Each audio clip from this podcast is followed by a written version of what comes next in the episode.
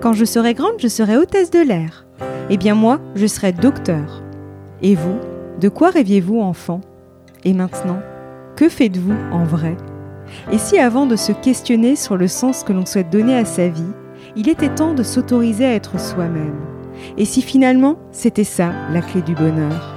Je suis Sophie, après des années comme avocate, j'ai décidé de changer de vie pour devenir coach, conférencière et auteur. J'accompagne les personnes qui se sentent en décalage avec les autres à être soi et prendre leur place pour une vie choisie, riche et épanouie. Chaque jeudi, je partage avec vous, seul ou avec mes invités, des conseils et des réflexions pour mieux se connaître, cultiver sa confiance et son estime de soi et reprendre les rênes de sa vie. L'ennui au travail est fréquent pour de nombreuses personnes. Il a encore plus pour les personnes curieuses de tout et qui passent rapidement d'un sujet à l'autre, les multipotentiels. Alors même si je n'aime pas les étiquettes, elles sont néanmoins nécessaires pour mettre des mots sur ce que l'on peut vivre dans son quotidien. Cela rassure et surtout cela aide à mieux se comprendre. Cela évite aussi de croire que nous avons un problème lorsque notre entourage ne comprend pas toujours les problématiques auxquelles nous sommes confrontés. Si vous voulez savoir si vous avez ce profil-là, je vous invite à écouter le précédent podcast. Vous y trouverez également les atouts que vous pouvez tirer d'un tel profil. Dans cet épisode, je vais vous parler de l'ennui que vous pouvez ressentir en tant que multipotentiel, les conséquences qu'il peut vous occasionner, et enfin la manière dont vous pouvez en sortir. Nous entendons parler beaucoup du burn-out, mais un peu moins du bore-out qui est sous-estimé. Qu'est-ce que le bore-out? À l'inverse du burn-out, où l'on est victime de surmenage, le bore-out peut se traduire par un surplus d'ennui. C'est un ennui profond que l'on peut ressentir au travail et s'il s'installe dans la durée, il peut avoir des conséquences sur notre santé. En effet, il peut entraîner un épuisement physique et moral profond, voire une dépression, et aussi une perte d'estime de soi. J'insiste sur ce dernier point, alors même que vous vivez de l'ennui au travail, sans tomber dans le bore-out, votre estime de soi peut en pâtir avec le temps, d'où l'importance d'en sortir. Pour ma part, c'est l'une des raisons qui m'a poussé à quitter l'entreprise pour laquelle je travaillais. Je sentais bien que j'allais finir en bore-out si je laissais la situation s'installer trop longtemps. Avant de vous donner des pistes pour sortir de l'ennui que vous pouvez ressentir au travail, nous allons voir quelles en sont les causes. Les causes de l'ennui au travail peuvent être nombreuses. Parmi elles, il y a le fait de ressentir de la monotonie au travail. Vous faites les mêmes tâches jour après jour, mois après mois, année après année. Même si cela peut vous rassurer et vous donner le sentiment d'être en sécurité, vous ressentez tout de même de l'ennui. Même si vous ne tombez pas dans le bore-out, votre estime de soi se dégrade peu à peu avec le temps. Et si vous êtes multipotentiel, ce n'est pas pour vous un emploi routinier où les journées se passent et se ressemblent. C'est d'ailleurs ce que j'ai très vite remarqué dans mes débuts dans la vie active, alors que je ne pouvais pas dire avoir fait le tour de mon métier lors de mes débuts dans la profession d'avocat, j'ai ressenti assez vite le besoin d'avoir des activités annexes. C'est là que je me suis rapprochée des revues juridiques pour proposer des sujets d'articles. Une fois que cette nouvelle activité faisait partie de mon quotidien, j'ai souhaité donner des cours de droit. Et là encore, après mes débuts dans l'enseignement, j'ai essayé de diversifier le type de structure dans lesquelles je pouvais intervenir. C'est ce qui me fait venir à une autre cause qui peut être à l'origine de l'ennui au travail, c'est le manque de challenge. Lorsqu'on a un profil multipotentiel, on a besoin d'être stimulé intellectuellement. C'est pour ça qu'on peut avoir l'impression d'être limité dans son poste, qu'on voudrait même parfois faire beaucoup plus que ce que notre supérieur hiérarchique nous permet de faire. Finalement, notre poste ne nous permet pas de relever des défis. Pour ma part, lorsque j'étais avocate, comme je m'étais spécialisée en droit public des affaires, je faisais beaucoup de conseils. Pour ce qui est des contentieux, mes dossiers relevaient pour la plupart des juridictions administratives. Pour les auditeurs qui travaillent notamment dans la fonction publique, vous savez que les procédures sont écrites et que l'on plaide très peu. Du coup, je passais mes journées derrière mon ordinateur, les journées étaient longues et chronophages.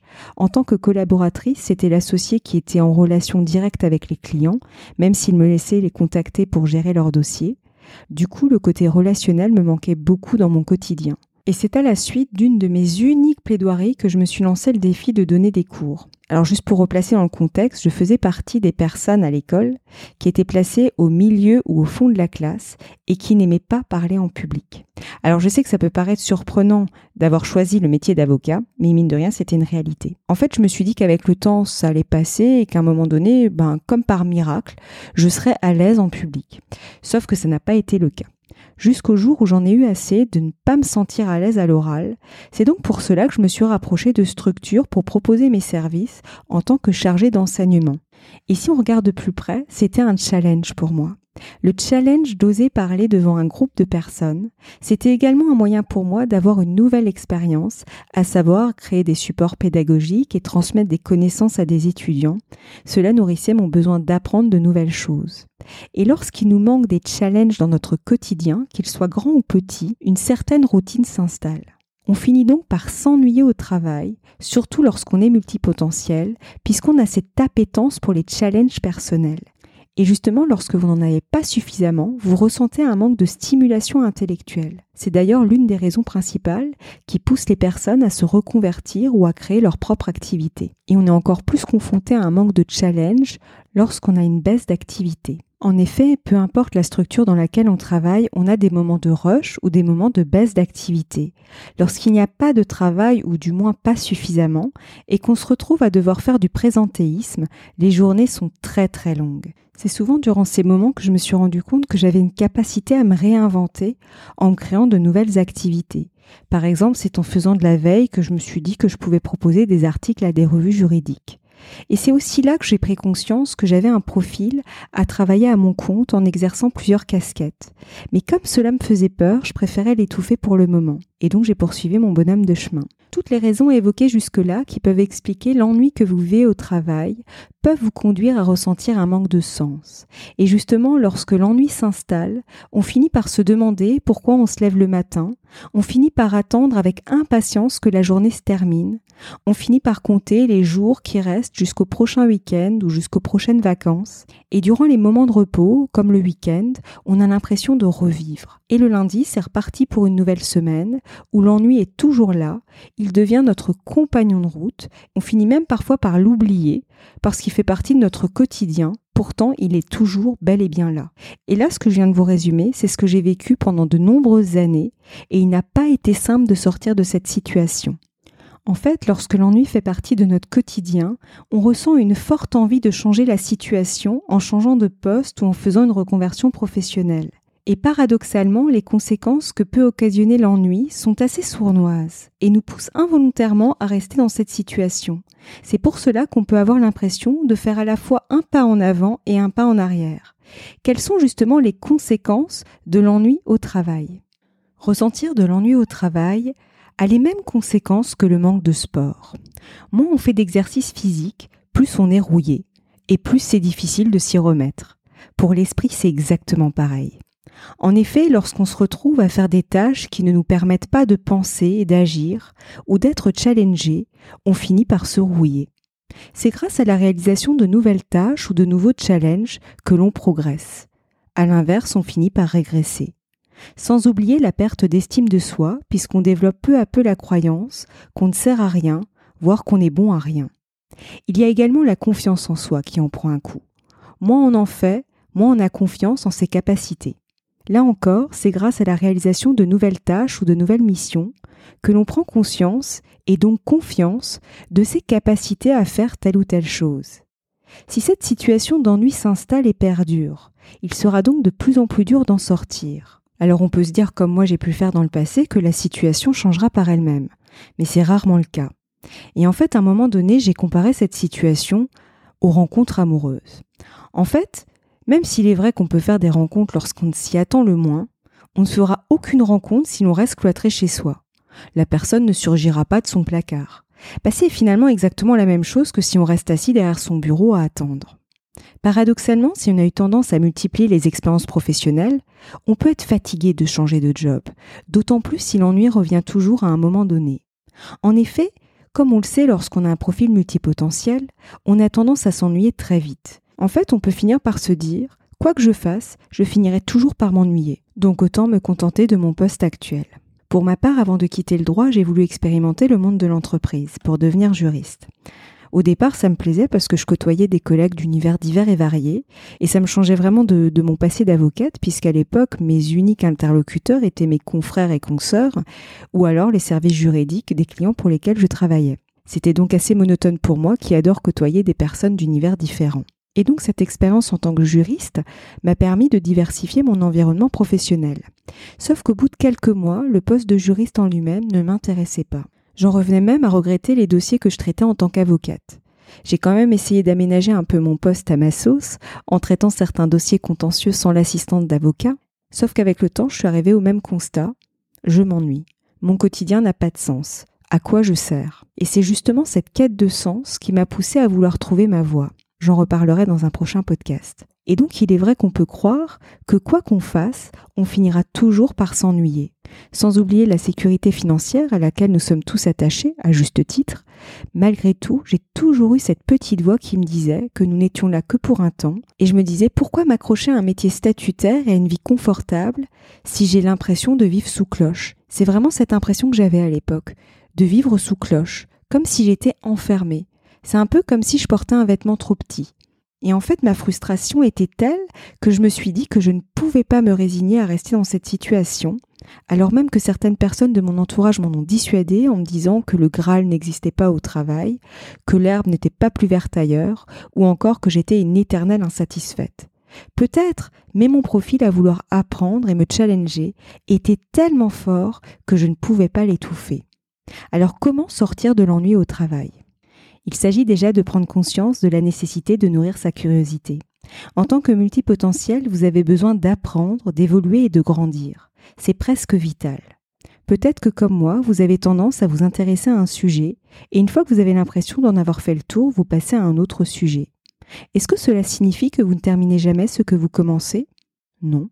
Si vous arrivez à la même conclusion, c'est que certainement vous avez souffert comme moi des étiquettes. C'est d'ailleurs pour cela que j'ai eu beaucoup de mal à utiliser le terme de multipotentiel, parce que je n'aime vraiment pas les étiquettes, mais en fait c'est à vous que je m'adresse.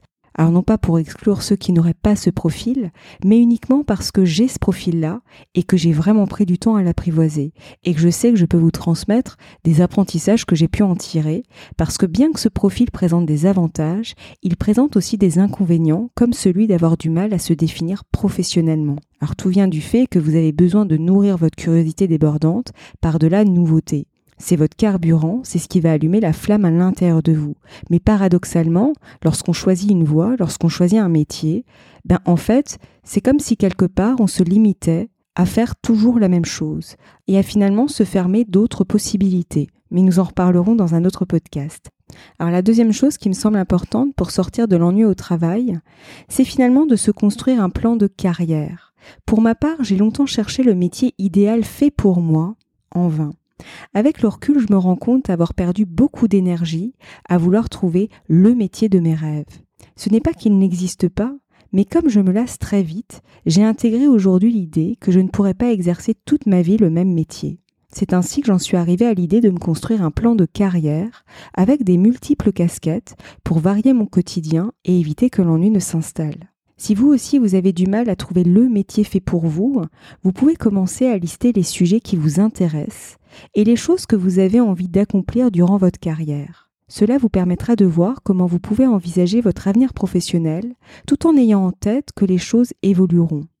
Dans la mesure où l'on passe rapidement d'un sujet à l'autre et que l'on aime évoluer, ce qui est vrai aujourd'hui ne le sera plus demain. Vous pourrez donc toujours réviser votre liste pour poursuivre votre route. La troisième solution qui peut vous permettre de sortir de l'ennui, c'est de choisir l'entrepreneuriat. Même si l'entrepreneuriat n'est pas un métier mais un statut, celui-ci permet une certaine flexibilité. En effet, vous pouvez commencer par une activité que vous pouvez faire évoluer par la suite. Vous pouvez aussi faire évoluer vos produits ou vos offres de services. Vous pouvez aussi exercer plusieurs activités simultanément. Par exemple, vous pouvez être coach, photographe et graphiste. En fait, ce statut permet de vous créer une activité qui vous corresponde réellement. Vous n'allez pas ressentir le côté étriqué ou cloisonné que vous pouvez ressentir si vous travaillez au sein d'une structure très hiérarchisée ou avec une forte culture de process. Et si l'entrepreneuriat ne vous appelle pas, vous pouvez aussi choisir de slasher. En fait, vous pouvez décider de cumuler deux postes à temps partiel ou alors avoir un temps partiel qui vous assure une certaine sécurité financière et une activité en tant qu'indépendant à côté. Même si cela demande une certaine organisation, c'est une option qui offre une sécurité financière et qui permet d'éviter l'ennui. Enfin, pour sortir de l'ennui, il est important d'assumer son profil multipotentiel. De plus en plus de recruteurs sont à la recherche de soft skills. J'en parlais dans le précédent podcast, multipotentiel, mieux se connaître pour mieux se comprendre. Il s'agit en fait des trois atouts des profils multipotentiels, à savoir l'esprit de synthèse, l'apprentissage rapide et la flexibilité. En fait, votre curiosité vous pousse à vous intéresser à des sujets divers et à pratiquer des activités variées. Vous avez cette capacité de faire des liens entre vos idées et d'associer des compétences. Vous avez donc cette capacité à identifier les problèmes et à anticiper les difficultés à venir. C'est une vraie valeur ajoutée à mettre en avant, soit envers votre hiérarchie si le dialogue est possible, pour faire évoluer votre poste actuel, soit envers le marché de l'emploi. Et en fait, c'est vraiment important de prendre conscience des compétences que vous avez développées à travers ce côté touche à tout, ce côté couteau suisse en fait. Moi, par exemple, pendant très longtemps, je pensais ne savoir faire que du droit. Et je me souviens que ça a été vraiment un frein lorsque j'ai voulu, euh, justement, je réfléchissais à une reconversion professionnelle. Je me disais, mais finalement, je ne sais faire que ça. Et en fait, c'est à l'occasion d'un accompagnement, bon, je m'en suis pas rendu compte toute seule, que j'ai pris conscience que j'avais développé ben, déjà des compétences grâce à mes différentes activités. Alors déjà, mon activité en tant qu'avocate, finalement, je savais faire bien plus que du droit en fait, mais aussi grâce ben, justement aux activités que j'ai pu faire en parallèle, l'écriture d'articles ou euh, le fait de donner des cours, mais aussi grâce à des activités qui ne relevaient pas forcément du domaine professionnel, mais en fait qui m'avaient permis d'acquérir des compétences. Et en fait, de ça, je me suis dit, tiens, mais en fait, j'ai fait des liens. Et ça m'a permis de me dire, bah, finalement, ce sera ma boîte à outils pour euh, ben, les projets qui vont, qui vont venir, en fait. Alors, bien évidemment, ça m'a pas empêché de me former par la suite.